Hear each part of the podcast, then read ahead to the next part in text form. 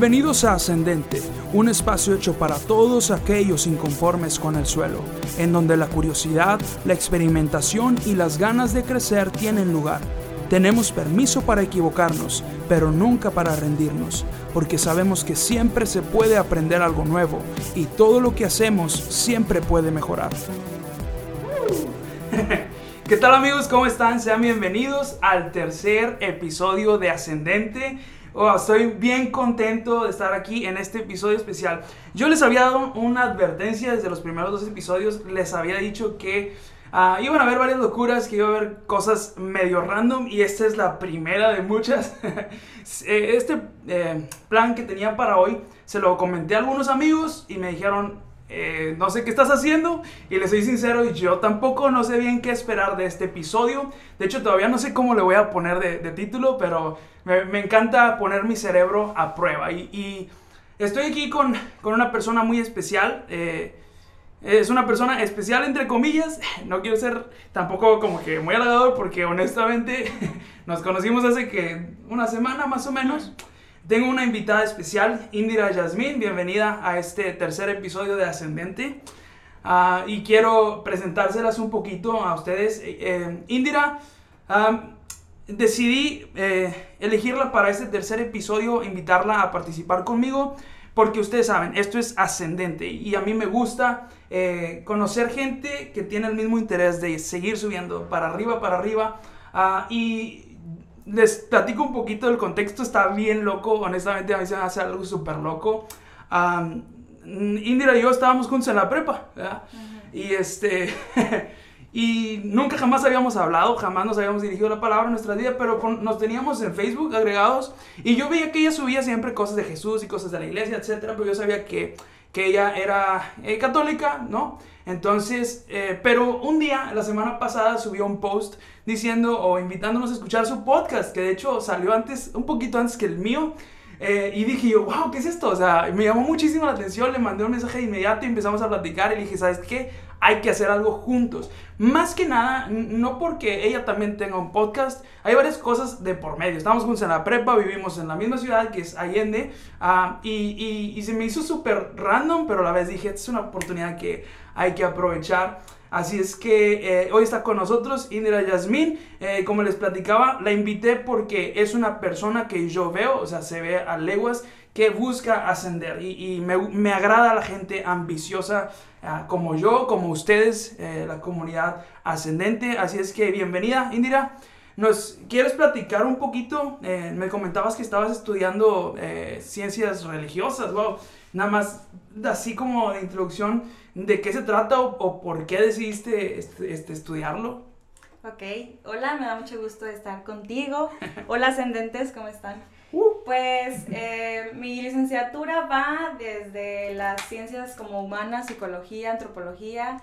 Eh, también vemos un poquito de filosofía, teología, moral, ética, se abarca todo eso, historia de la iglesia. Eh, se llama ciencias religiosas, pero yo les decía aquí a Sergio que va más por eh, la doctrina católica, o sea, se enfoca más en la religión católica. Y la decidí estudiar porque no me llevaba ninguna otra carrera. No sé si me crean, pero empecé estudiando criminología un semestre. Eh, no duré, vi que tenía corazón de pollo, que no iba a poder ver muertos toda la vida. Entonces, que tenía una buena intención, ya será historia para, para otro podcast.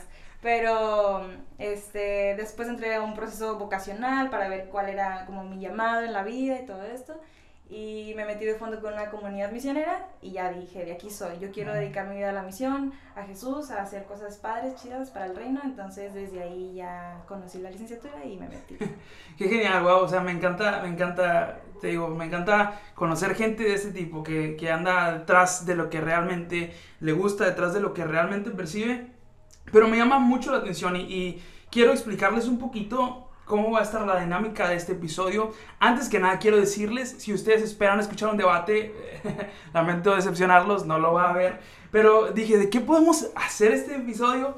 Ah, que por cierto, vamos a, a, hacer en este episodio solamente la mitad, la otra mitad la van a escuchar en el podcast de ella que se llama Shema, ¿verdad? Y, y de hecho yo le preguntaba, es una palabra que a pesar de estar toda mi vida en la iglesia, nunca la había escuchado, es un término que nunca había escuchado, pero todos los días se aprende algo nuevo, como pudieron escuchar en la introducción. Entonces, eh, me encanta, me encanta. Y lo que vamos a hacer, la dinámica que vamos a tener, es que vamos a estar haciéndonos unas preguntas que nos enviamos previamente para tal vez pensarlas un poquito, analizarlas, pero más que nada para tratar de sacarles el mayor jugo que podamos y poder compartir un poco de la cultura que se vive de un lado, del lado de, de, una persona católica, pero que está bastante bien involucrada en los asuntos de la iglesia, y por otra parte del lado de un eh, pentecostal de hueso colorado y, este... y, wow, me encanta, me encanta esto. Entonces, ¿cómo ves si comenzamos con la primera pregunta? Y, yo se los pregunté por Instagram, así es que si alguien viene y, no, y, dice, oye, yo quería preguntar esto, lo siento mucho, tienen que seguirnos para que vean este, lo que estamos haciendo. Así es que, ¿qué te parece si comenzamos con las preguntas de una vez? ¿Ok? Sí. ¿Quieres aventar tú la primera? ¿Las damos primero? ¿O quieres que yo haga la mía primero? O... ¿Te parece la oración? Ok, perfecto. Te voy a pedir que ores tú, ¿verdad? A los que me escuchan, sé que a lo mejor la mayoría son pentecostales, pero le pedí que orara a ella porque nunca he escuchado cómo ora este, una persona de su perspectiva. Así es que, por favor. No muy diferentes, pero. Sí, claro. Ok. Papá bueno, gracias por la vida que nos das. Gracias por la oportunidad de reunirnos, porque tú haces nuevas todas las cosas, porque eres bueno y eres bueno con quienes te buscan y te aman. Te pido que este momento sea un momento de riqueza para ambos y para todos los que escuchen estos podcasts, que puedan ser fructíferos, que puedan llegar al corazón de las personas y sobre todo los lleven a ti. A nosotros darnos humildad, sabiduría, para que esto no pretenda ser ninguna competencia, sino un, diálogo eh, afectivo, afectivo y que dé buenos frutos. Amén. Amén. Pues ya dijiste el propósito de este podcast. Excelente, me encanta, me encanta. Entonces, ¿quieres comenzar tú o quieres que yo comience? ¿Qué prefieres? Te cedo. ¿A mí? ¿La primera pregunta? Sí. Ok, la primera pregunta que, que yo eh, quería hacerte es, ah, ¿cuál es el origen de... Eh, ¿Cuál es el origen de tu contexto? Vaya, ¿de dónde has obtenido tu fe, la fe que sigues hoy en día? ¿De dónde proviene? Eh, yo creo que es algo generacional desde mis antepasados, ¿verdad? Se practica la religión. En mi casa, mi mamá es como la más fuerte, eh, el pilar más fuerte de nuestra espiritualidad, que creo que es una palabra no muy común, ¿verdad? Aquí, pero es como eh, ahí la que está siempre impulsando la fe en la casa.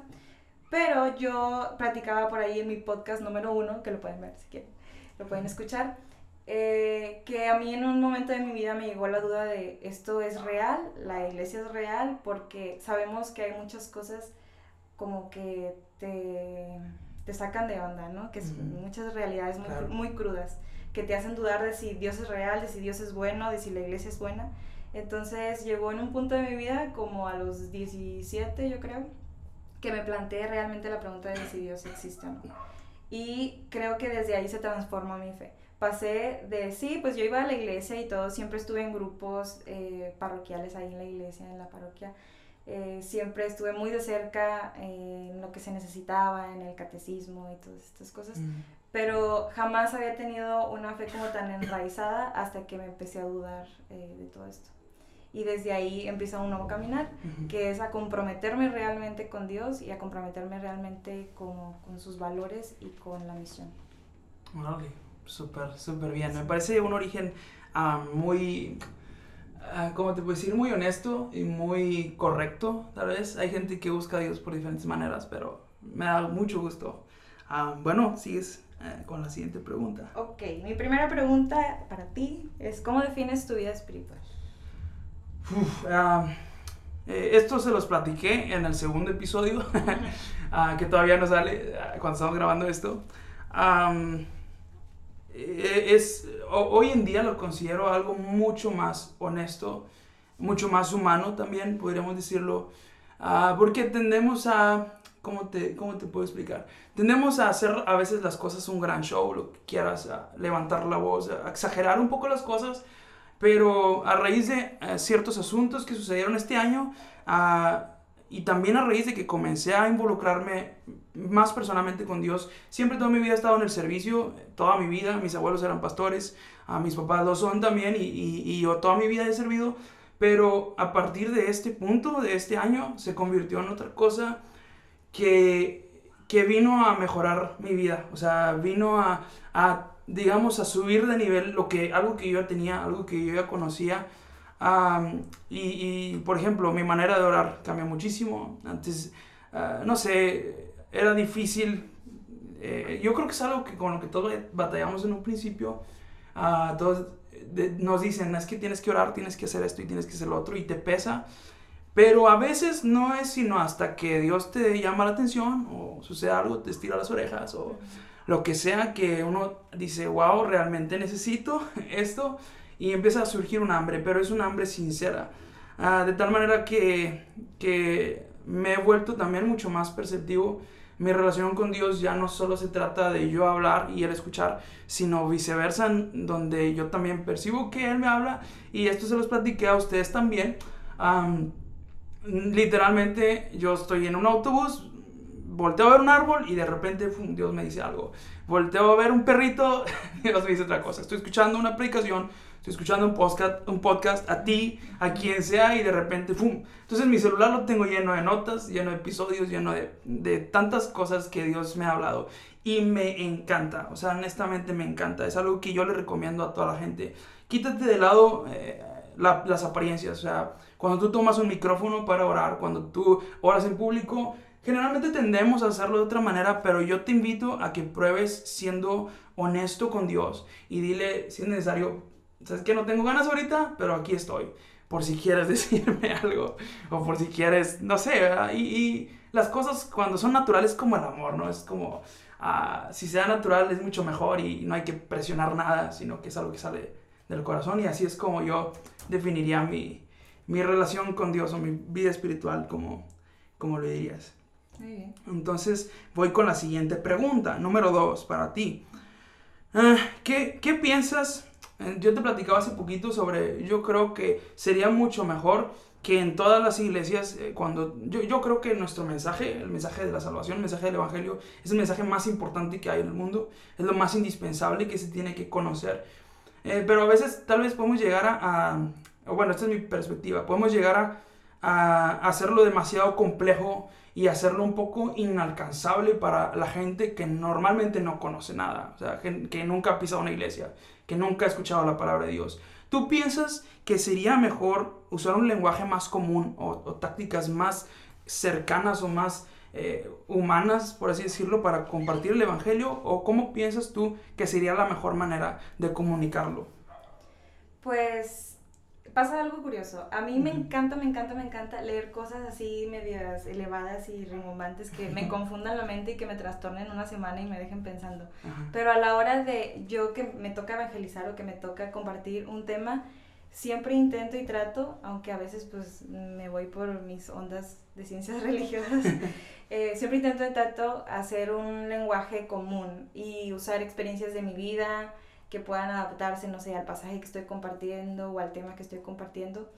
Yo creo que la pedagogía de Jesús es esa, hablarle a la gente en su idioma. Y todas las parábolas y las cosas que vemos, a lo mejor ahorita a nosotros nos suenan extrañas, pero en su tiempo tenían todo el sentido del mundo. Entonces, eso es lo que Él nos enseña, a hablar de Dios en el lenguaje de la gente. Y creo que, que, cuando pretendemos como elevarlo o elevar acá los dogmas y las cosas misteriosas, pues suena muy bonito, pero no, no termina por aterrizar en el corazón del hombre. Y lo que Dios quiere no es, no es que se abre de él como en grandes cosas, ¿no? Sino que Él quiere hablar tú a tú con el hombre. Entonces, para eso se ha revelado y estoy completamente de acuerdo en que hay que adaptar el Evangelio. Y qué bueno que sigan surgiendo como nuevas... Mm, teologías o nuevas formas de predicar para que para todos haya, para que todos se sientan a gusto en una iglesia y que puedan escuchar de Dios como si hablaran de cualquier otra persona. Claro, perfecto, excelente. Estoy de acuerdo, a lo mejor algunos de los que están escuchando no estén de acuerdo, pero ni modo, ¿para qué no envían sus preguntas? ok, ok, vas, vas con la siguiente. Ok. Sí, vas tú, ¿no? Sí. Sí. ok. Eh, mi segunda pregunta es, ¿por qué cristiano eres pentecostal, ¿verdad? Ajá. O sea, ¿por qué esta iglesia y no otra o otra religión? Ah, mira, hay algo que, que, creo que también te pasó a ti, creo que es exactamente lo mismo. Eh, y creo que esto les está pasando tal vez a muchos de los que nos escuchan, o tal vez los más jóvenes, entre 15 años aproximadamente, 13 y 15 años. Llega un punto, eh, sobre todo a las personas que han vivido toda su vida en la iglesia, en donde empiezas a razonar. En mi caso, esto surgió de una cosa de la que me di cuenta. Me di cuenta de que el asunto que estaba tratando en, en la iglesia o al buscar una manera de conectarme con Dios, el asunto era lo más importante que podía hacer mi vida. Y estoy hablando, estás hablando de la salvación. O sea, estoy hablando de, ah, caray, no quisiera yo llegar un día al cielo pensando que estaba haciendo algo bien y toparme con otra realidad y decir, no manches, o sea, ¿cómo pude haberme equivocado? Dediqué toda mi vida a esto solamente por no ah, buscar algo más y yo les invito a que lo hagan honestamente. Tienen que hacer preguntas, tienen que preocuparse porque están hablando de algo que es eterno. Entonces, yo, yo dije, bueno, ok, vamos a, darle, empecé a hacer preguntas. De hecho, todavía es fecha que, que, sigo haciendo preguntas, aunque ya no tanto enfocadas a eso. Gracias a Dios, esos, esas dudas que yo tenía respecto a la orientación que yo iba a seguir específicamente, ya fueron resueltas en su momento. Ah, y, a partir de ahí, pues también mi servicio a Dios cambió, etc. Pero elegí eso porque fue la respuesta más clara y más tajante que yo pude encontrar. Uh, investigué también otras cosas, este, cosas bien locas cuando yo estaba en la, en la universidad habían chavos eh, hindúes este, repartiendo folletos, había tantas cosas. Nunca jamás salí de la iglesia, nunca jamás me aparté, pero sí eh, empecé a analizar lo que se decía, empecé a analizar muchísimo eh, de dónde sacas, de dónde, por qué decimos esto, por qué hacemos y por qué no hacemos esto. Y creo que esa es una pregunta que mucha gente se hace. ¿Por qué ustedes los cristianos hacen o no hacen esto? ¿no? Entonces yo me di cuenta de que detrás de cada pregunta que yo tenía, siempre había una respuesta, siempre la hay. Y que aún hoy en día cosas que suceden, cosas que yo me pregunto, siguen teniendo respuestas. Pero también entendí otra cosa Ah, hay cosas que no me corresponde saber aún, pero tengo la confianza en lo que dice la palabra de Dios. Tengo la confianza en que en, la función del Espíritu Santo. y, y, eso es en, esencia lo que, lo que rige mi vida. Decidí que fuera la palabra de Dios y decidí em, hacer caso a lo, que, a lo que ya había preguntado y estar, estando satisfecho, pues ya estoy a gusto. ¿no? Entonces, Anda, aquí ando, aquí andamos echándole ganas. ok, entonces voy con la tercera pregunta para ti.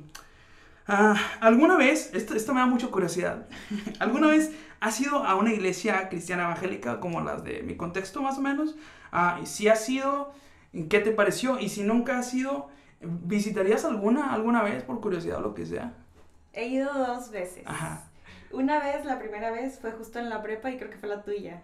No sé si tú estabas ¿Mi tocando iglesia? o algo. ¿Karen me invitó? ¿Cuál Karen? ¿Karen no está en tu iglesia? No, ¿Karen cuál? Karen... Ay, no sé eso, pero ¿Cómo es? no me acuerdo. ¿No es una güera, no? No, no, no. No, no, creo... Ah, ya sé, es una morenita. Sí, sí Karen... Bueno, sí, sí, sí, creo que ya sé cuál, cuál me dices. Sí, es... Pero se me hace que no es la ¿No? Ah, pero, no sé. Era como un... Es que yo no sé, o sea... Sí, sí, sí pero era como un concierto, no sé si era un día de su reunión, no sé, ¿verdad? Pero estaba alegre, solo que yo te comentaba antes, ¿no? Yo no soy mucho como de alabanza. Ah, sí, muy movida, tú eres más acá sí, yo personal. recogidita acá en el silencio, en una esquinita, me siento muy a gusto y feliz. Entonces, eh, para mí todo eso del, del ruidito y de la alabanza, pues lo veía de lejos y lo respeté, pero no me sentí la verdad como parte de... Ajá. Entonces... Eso fue como mi primer momento. Después fui otra vez en Monterrey. Mm, no sé qué, cómo se llamaba la iglesia, pero fui con una amiga y eh, nos llegamos, nos recibieron como con galletitas, creo. Eh, apuntaron mi nombre y mis datos y ya me senté, escuchamos la predicación y así, y fue todo, ya creo que nada más hubo eso. Y me llamó mucho la atención eso de las galletitas y, del, y de las ya, Porque después de eso me, me contactaron y me, me siguieron la pista, ¿no? de ah, que como para que regresara y Excelente. todo, Este, eso me llama la atención. No hago ningún juicio de bueno o malo, la verdad es que pues está, está diferente, está padre. Nosotros no acostumbramos a hacer esas cosas. Pero, ¿qué opino? Que Dios se manifiesta de diversas maneras y Dios habla como quiere, cuando quiere y donde quiere y salva a quien quiere. Entonces, este, pues que está diferente a lo que yo conozco y no, no me siento parte de ella porque pues nunca he estado ahí, sí. pero que está padre. ¿Volverías a ir alguna vez? Tal vez sí, pues sí, no tengo nada. A ver si un día te invito a algo. Estaría muy interesante. Me gustaría. es que soy bien curioso y es como que, a ver, qué es que. Es como que. ¿Qué sucede? O sea, es que personalmente estoy muy clavado con, con, qué es lo que ve, qué es lo que siente una persona que nunca ha ido a una iglesia, cómo lo percibe por primera vez. Para mí eso es algo muy importante porque entonces eh, creo que sabría de qué manera puedo atacar o, o contribuir realmente a lo que esa persona siente. Así es que por eso. te soy sincera, fue raro. Fue raro como, como que me buscaran después y todo eso, fue eso. Ese es mi sentimiento. Ok, excelente. Pero está bien, no sé. Ah, vaya, vaya. Ok. Esto, esto está como que te sientes abordada, te sientes como. Pero está bien. Sí. Wow, esto Después ya, no me, ya no me hablaron. Ahorita a lo mejor lo platicamos un poquito más porque me acabas de, de, de mover algunos chips que yo traigo en la cabeza. Así es que me, me va a interesar mucho. Uh, un poco más, ¿no? Sí. Ah, ¿Continuamos? Sí. Ay, se bloqueó. Okay. Em, mi tercera pregunta, ¿qué figuras sagradas, así lo llamé, espero se pueda entender, son tu pilar en la espiritualidad? O sea, como cuáles son tus referencias, como tu, tu top, no sé, ¿verdad? Claro. Por ejemplo, nosotros tenemos ahí a los santos y así, pero no sé, no sé tú. Sí, claro. Ah, bueno, nosotros somos eh, completamente monoteístas. Eh, creemos en solamente un Dios creador, pero este Dios eh, tiene una eh, forma triple, podríamos decirlo, que conocemos como la Trinidad, el Padre, el Hijo y el Espíritu Santo. Ah, pero uh, los tres son uno y esto es algo que a lo mejor ah, hay gente, he escuchado algunas personas que dicen que suena como un dios de tres cabezas, pero no, realmente no es así. Es algo un poco difícil de entender como muchas cosas, como la eternidad, es algo que vuela en nuestra cabeza. Pero si lo pensamos de cierta manera, Dios nos hizo a su imagen y semejanza y somos muy parecidos, o sea, somos cuerpo, alma y espíritu. Entonces, ah, de la misma forma, mm, nosotros creemos en este Dios ah, que es Padre, Hijo y Espíritu Santo y cada uno cumple en este momento, eh, digo, en las diversas eras ha cumplido un propósito. En el Antiguo Testamento tenían funciones eh, específicas. En ahora, en, en, este tiempo que llamamos el tiempo de la gracia, uh, cada uno tiene una función un poco distinta a la que tuvo en ese momento. Y no es que Dios cambiara, sino que simplemente el, plan avanzó a otra etapa. Y posteriormente, después de, este tiempo de la gracia, va a ejercer también, va a cambiar los roles de lo que van a hacer específicamente hablando, ¿no? Ah, pero también tenemos como única regla de fe y conducta la, la Biblia. Nosotros creemos que la Biblia no contiene la palabra de Dios, sino que lo es. O sea, es literalmente la palabra de Dios. Creemos que es una, palabra viva, que es eficaz, que produce vida, que produce transformación en las personas y es nuestra única regla de fe y conducta. ¿Qué quiere decir esto? Nada, ninguna otra cosa, nada que alguien más diga, nada que alguien, vaya, si alguien más dice otra cosa, tiene que ser medido a través de la, de la Biblia. Si no lo cumple o si dice algo contrario, entonces es descartado o rechazado inmediatamente. Ah, entonces digamos que solamente tenemos estas, bueno, una, única figura eh, sagrada, una única figura divina, que es Dios Padre, Dios Hijo y Dios Espíritu Santo, pero nos guiamos a través también de la palabra de Dios ah, y, o sea, de la Biblia, ¿no? Entonces estos vendrían a ser en esencia los únicos pilares que tenemos eh, nosotros. Bueno, nosotros pensamos exactamente lo mismo. Vale, qué genial, qué bien. Más unas cositas extras. ok, sí. genial. Bueno, vamos con la pregunta número cuatro. Ah, vamos muy bien de tiempo, eh. Vamos sí, ah, qué bueno, que se agilice. Ok. número cuatro. Ah, eh, bueno, esto tal vez ya me lo contestaste un poquito, pero mmm, solamente ha sido dos veces a un servicio eh, evangélico, digamos. Pero desde tu perspectiva, ¿qué crees que es lo que sucede? O sea, ¿cómo crees en qué se basa un culto normal? O sea, una liturgia como tal. ¿Si usan la misma palabra liturgia? Sí, Ok. ¿Cómo crees que es la estructura litúrgica de los cristianos evangélicos? O, bueno, ya sé que has tenido una experiencia con ello, pero ¿cómo crees que es o cómo crees que se maneja desde tu perspectiva? O sea, ¿cómo crees que se estructura, pues? Me imagino que eh, al principio han de hacer una oración Okay. No sé. Eh, después escuchan, sé que escuchan una predicación del pastor, Ajá. ¿sí? Y es el momento en el que Dios te habla y entonces la manera que tú respondes es con la alabanza y después viene la alabanza. ¿Algo así? Mm, Tú, tú, tú. Bueno, eso, te- eso me imagino yo que va por ahí. O sea, que la predicación es primero y la alabanza es después. Sí, Ok.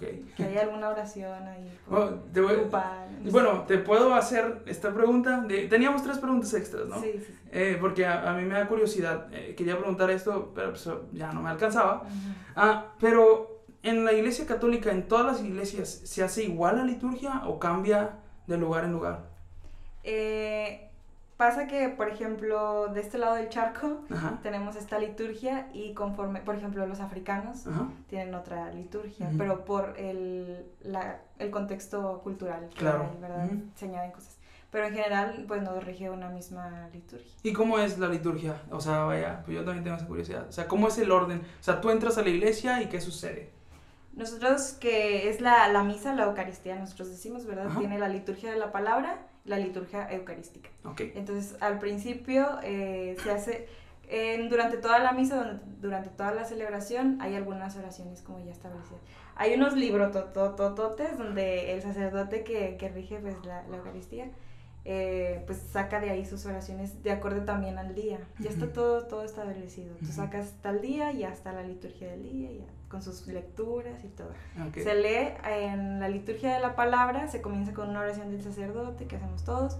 Hay un acto de contrición donde el pueblo pide perdón a Dios. Ok.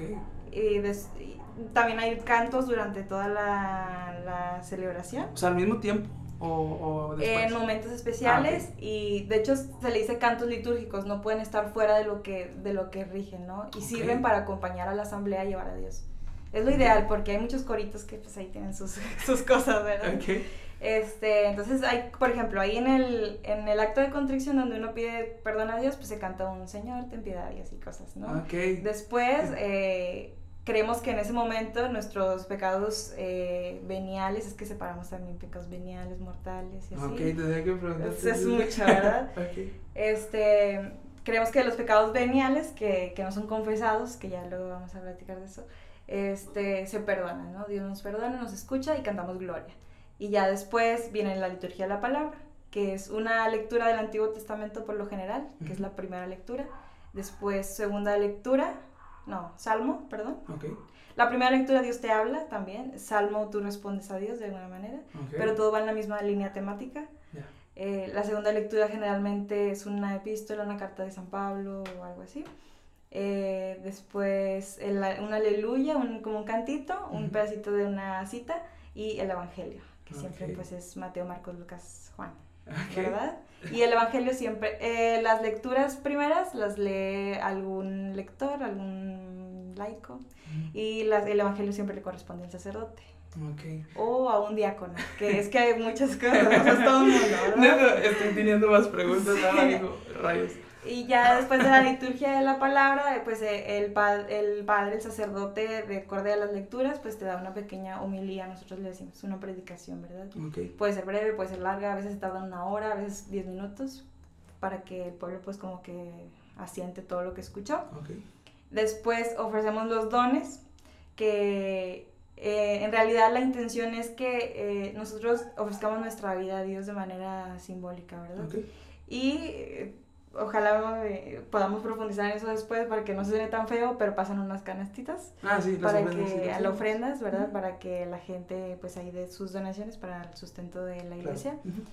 Y eh, en ese momento pues son las ofrendas. El padre también ofrende, of- ofrece, perdón, Ujú.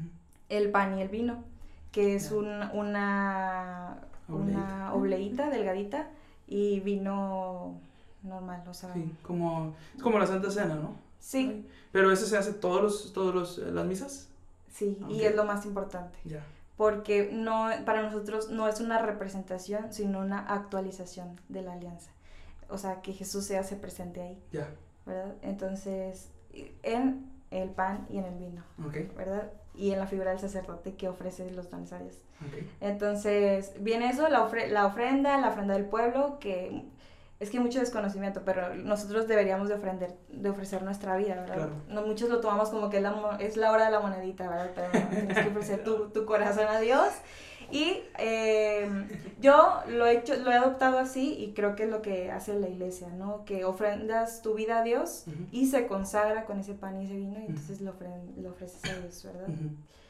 Eh, la, toda la, la, liturgia, toda la celebración es la actualización de la pasión, muerte y resurrección. Eso es para nosotros.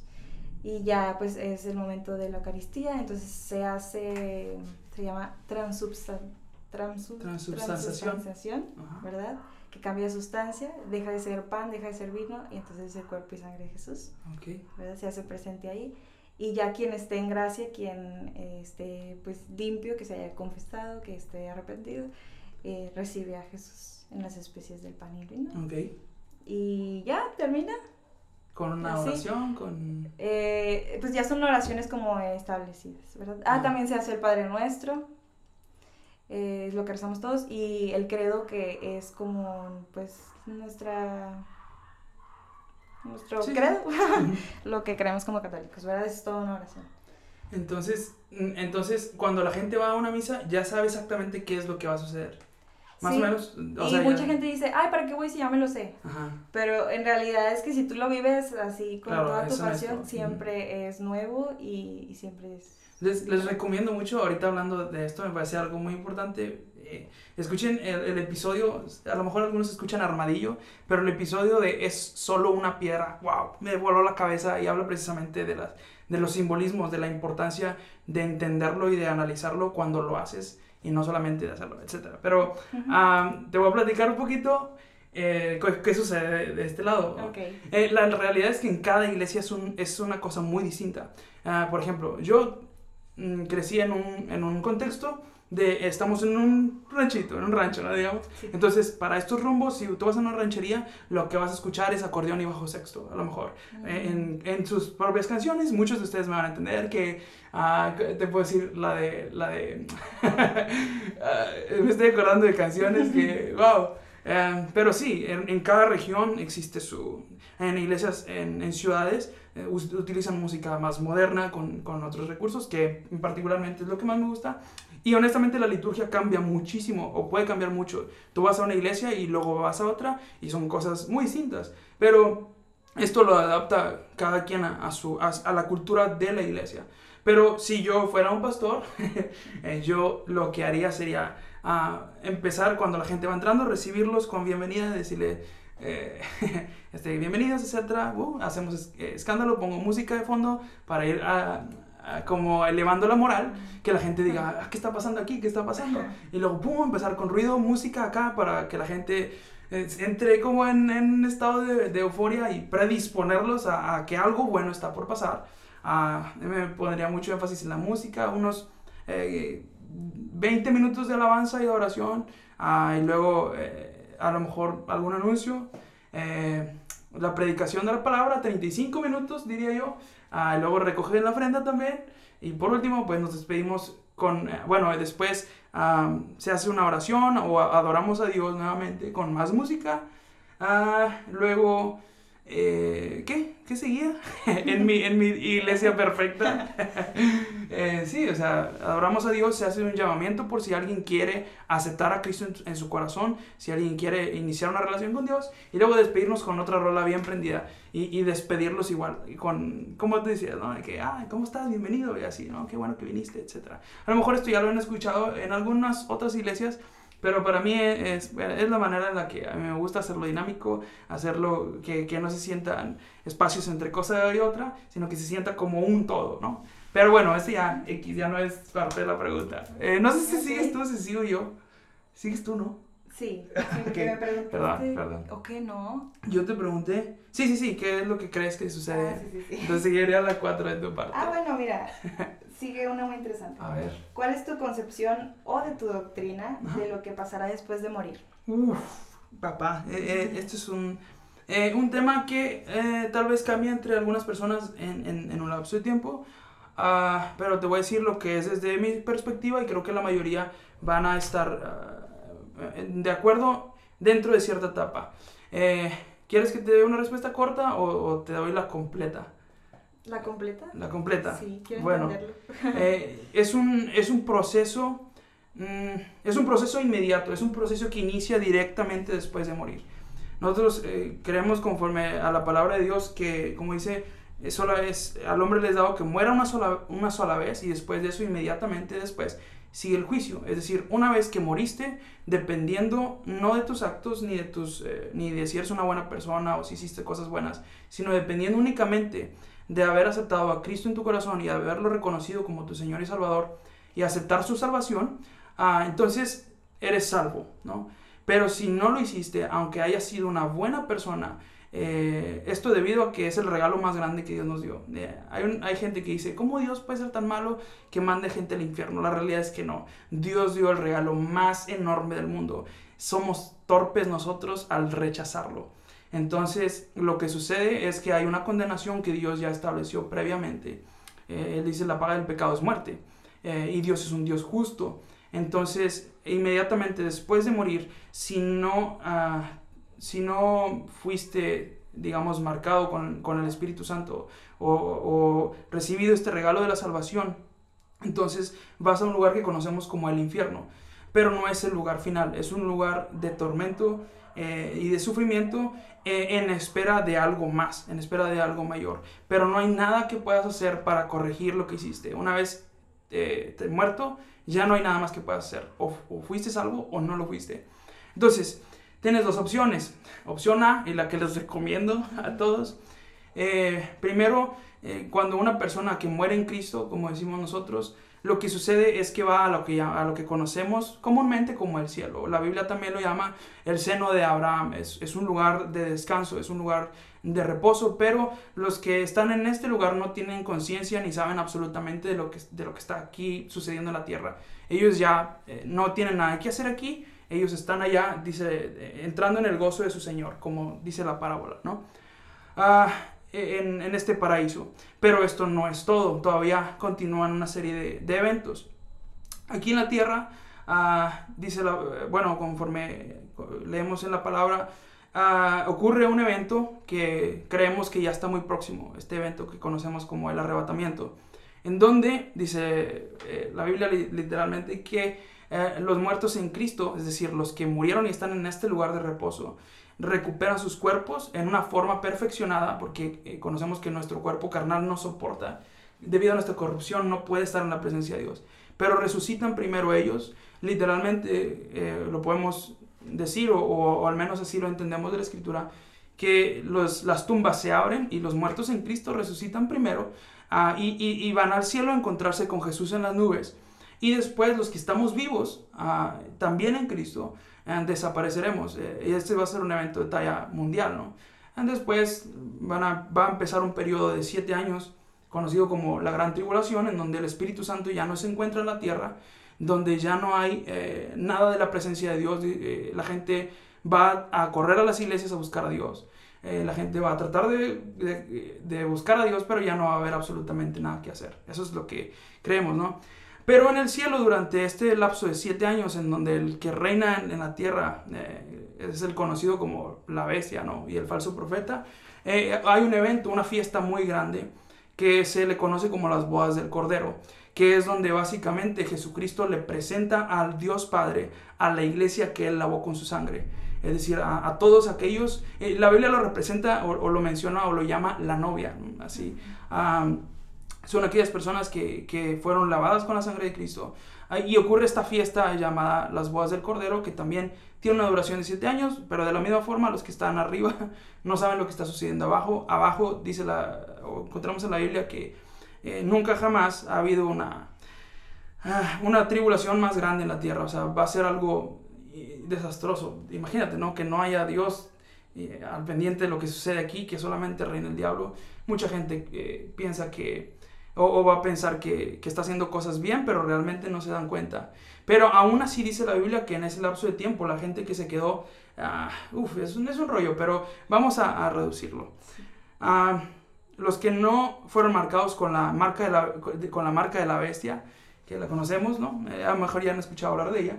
Uh, son muertos ejecutados aquí en tierra y van y se reúnen también con los que están celebrando allá o van a reunirse. Son los que faltan o un remanente ¿no? de los que, los que se negaron a recibir la marca de la bestia. Y después de ese lapso de siete años, ocurre otro evento, que es la segunda venida de Cristo.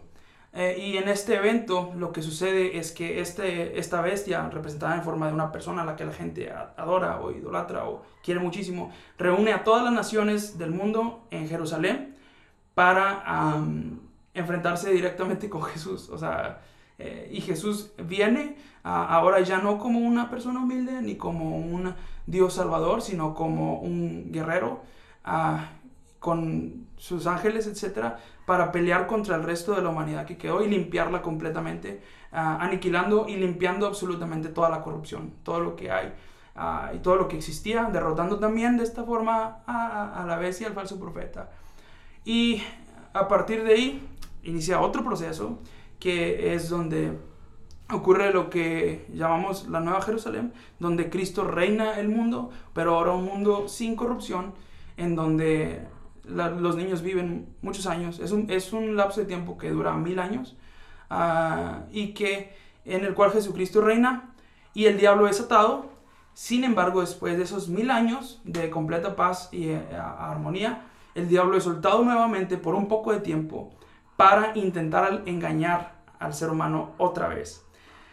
Y después de ahí, eh, los que él logre convencer nuevamente, como ya lo he hecho hasta ahorita, uh, viene el, último evento que conocemos, porque obviamente estamos hablando de una eternidad, pero esto es lo único que se nos revela. Ah, ocurre este evento en donde el diablo es atado una vez más y lanzado ahora sí al destino final, a su destino final, que es el lago de fuego, así lo llama la Biblia junto con sus seguidores, junto a sus demonios y con toda la gente que antes estuvo en el infierno, pues pues no. Pero esto sucede mm, después de un último juicio, conocido como el Gran Trono Blanco, en donde en ese juicio no participamos los que ya somos salvos, sino únicamente eh, los que son condenados. Y ahí se les muestra, son son juiciados, ¿no?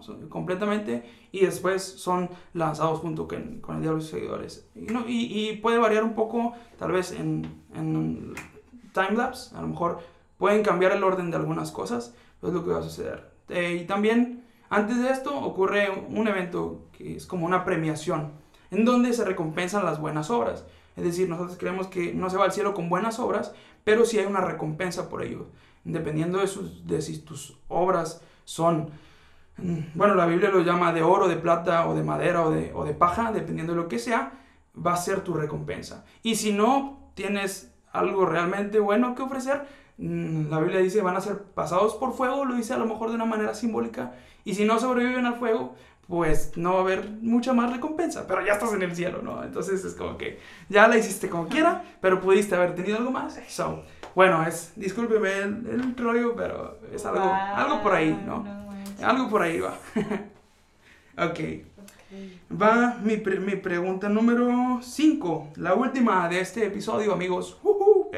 De, parte. de, mi parte, de mi parte, porque luego van a escucharlo la segunda parte en el episodio de, de Shema. Número 5. ¿Cuál es tu percepción o tu opinión sobre los cristianos evangélicos? ¿Qué es lo que piensas tú de, de nosotros? de nuestra comunidad, por así decirlo. Debí haber pensado mejor las preguntas. ¿Qué puedo pensar? Pues, no sé. A ver, creo que, que diferimos en muchas cosas doctrinales, pero que tenemos lo más importante y lo mejor en común, que es Dios. Dios Trinitario, eh, Jesús como Salvador de la humanidad. Y, y bueno, que, a ver, a mí me, llama mucho la atención esta parte de fe y obras. Porque no sé si tú conozcas que para nosotros sí, sí que, la salvación fue un regalo de Jesús y sí que la aceptas, pero que se responde con la vida. O sea, tú aceptas la salvación, pero que a su vez eh, haces una vida de virtudes, pues para alcanzar el cielo. Entonces, eso me llama la atención de su parte, porque a ver, ¿te puedo regresar la pregunta? Claro.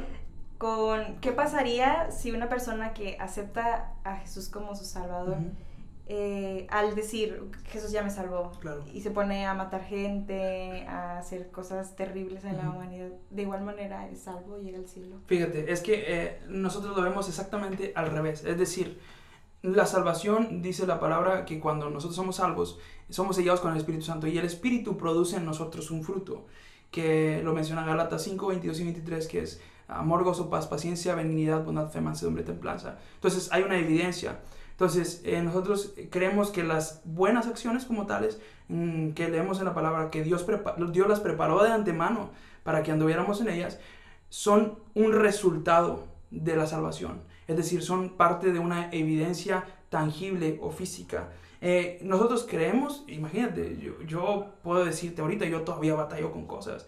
O sea, no, no somos perfectos. De hecho, en nuestra capacidad humana, y, y te voy a decir esto, nosotros encontramos en la Biblia que dice que nosotros no podemos impresionar a Dios con buenas acciones porque para delante de Dios nuestras buenas acciones, nuestras mejores acciones vienen a ser en términos literales como una toalla sanitaria usada delante de Dios. O sea, no hay manera en que yo pueda impresionar a Dios. La única manera de, eso es lo que nosotros creemos, de, eh, de tener una buena imagen delante de Dios es a través de la sangre de Cristo. Es decir, cuando nosotros somos salvos, lo que Dios ve en nosotros no son nuestras acciones, no, son, no es nuestro pasado, sino es a Cristo defendiéndonos, representándonos. Es su sangre. Y dice, ah, estos son marcados, estos han sido marcados. Puedo seguir eh, luchando durante mi vida, pero el chiste, como dijo Pablo, o sea, yo también maldito, yo quisiera hacer, eh, quisiera no hacer cosas que hago, ¿no? Entonces, batallo todos los días, pero sigo a la meta, sigo a la meta y, y nosotros tenemos una frase, bueno, mi papá tiene una frase. El chiste no es empezar creyendo en Dios.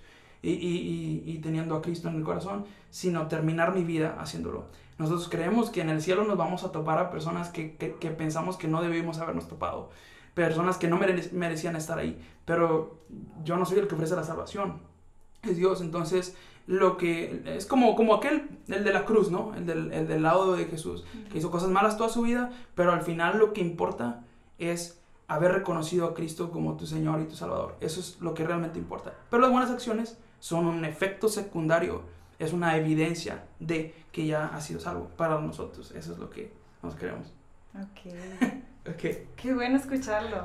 Sí. Porque damos muchas cosas por sentado, pero claro, no, no. Son, son diferentes, son diferentes. Y pues al final, ¿qué pienso? Que todos somos hermanos, somos seres humanos luchando por lo mismo, por, por alcanzar el cielo, por eh, llevar a más personas a Dios y que cada uno pues lo hace a su manera, ¿no? Yo soy muy feliz en mi iglesia y yo estoy segura de que tú también eres muy feliz en tu iglesia y nadie intenta, nadie intenta convencer a nadie, pero qué padre que, que podamos compartir. Excelente, va a ser muy bien. Está muy interesante esto. Sí. Última pregunta de este eh, episodio número 3, ascendente. Vamos. ok. Chan, chan, chan. ¿Qué percepción tienes de la Iglesia Católica y de sus miembros? Ah, mira, quedó en las 5. Sí, quedó igual. Y aquí está, no estoy mintiendo. Ok, perfecto. ¿Quieres que te sea muy honesto? Sí, por favor. Ok.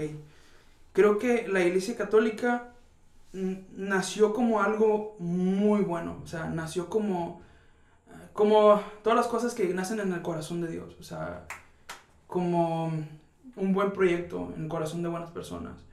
Pero tuvo la, un poco la desgracia, podríamos decirlo, de que le tocaran tener algunos dirigentes eh, que hicieron cosas que mancharon mucho su nombre, o sea, eh, como, no recuerdo si era Papa Pío II, no sé, como el de las cruzadas, eh, la Santa Inquisición, cosas así, que provocaron estas personas que el nombre de la Iglesia Católica fuera manchada. Eh, tal, tal, vez también lo, de las indulgencias, no sé, cosas de ese tipo, ¿no? Eh, y creo que dentro hay gente muy buena tratando de hacer cosas muy buenas, como tú, por ejemplo, que busca a Dios de una forma sincera. Y yo soy partidario, a lo mejor muchos no van a estar de acuerdo conmigo en lo que voy a decir, pero yo soy partidario de que Dios no es exclusivo de mi organización, de mi credo, sino Dios es partidario de todos aquellos que buscan hacer su voluntad y que, y que buscan honrar a Cristo, que tienen a Cristo en su corazón, de todos los que son lavados con la sangre de Cristo y todos los que son sellados con el Espíritu Santo, Dios es partidario de ellos. No porque yo esté en una organización o en un credo específico, significa que yo ya soy aceptado por, por Dios. No porque yo voy a la iglesia ya soy salvo, ¿sabes? Entonces, creo que hay gente muy buena haciendo cosas muy buenas y tiene un poder increíble. Creo que la Iglesia Católica, pues, es la, la, el credo más grande que hay en el mundo y tiene un poder enorme para hacer cosas muy buenas, uh, pero has tenido, como te digo, la, la, poca fortuna de haber atravesado lapsos históricos que hayan manchado un poco su imagen. So, por ejemplo, y, y, me da un poco de, de tristeza decir esto, eh, sé que esto es algo que tal vez pasa en muchos lugares, pero no se habla tanto. Porque siempre que una persona, por ejemplo, está en un lugar muy alto o que un, algo muy grande sucede de repente uh, y, luego algo malo le pasa, es como que, wow, cállate. O sea, como estos casos, ¿no? De que hablan de, de, de los abusos de niños, etcétera. Que tal vez algunos de ellos no son ciertos, no lo sé, ¿verdad? Pero como están en un lugar muy alto, en una posición muy alta, pues olvídate, o sea, la gente hace alborote, ¿no? Entonces, creo que hay gente que tiene muy buenas intenciones, que tienen cosas y que realmente agradan a Dios. Gente que sin duda me voy a topar en el cielo. Gente que sin duda está ganando almas. Gente que está haciendo las cosas correctamente y que son apasionados y que son sinceros en su búsqueda de Dios. Pero al mismo tiempo creo que son pocas las personas. Honestamente, mi percepción, te voy a platicar. Tengo una, tengo una historia muy, una, una anécdota de una, una, cosa curiosa que me pasó, una experiencia con, con gente eh, católica, o sea, cuando yo estaba en la primaria, en tercero, eh, yo era el único niño de mi salón que era cristiano. Y de repente, no sé cómo sucedió, no sé si la maestra preguntó algo, eh, ¿quiénes de aquí no son católicos? Y yo fui el único que levantó la mano. Entonces, cuando yo dije eso, cuando yo levanté la mano, fue como que todos los niños de que, wow, ¿cómo, Checo? O sea, no eres, no eres católico, no sé qué. Y wow, wow. Ah, digo, somos niños, ¿no?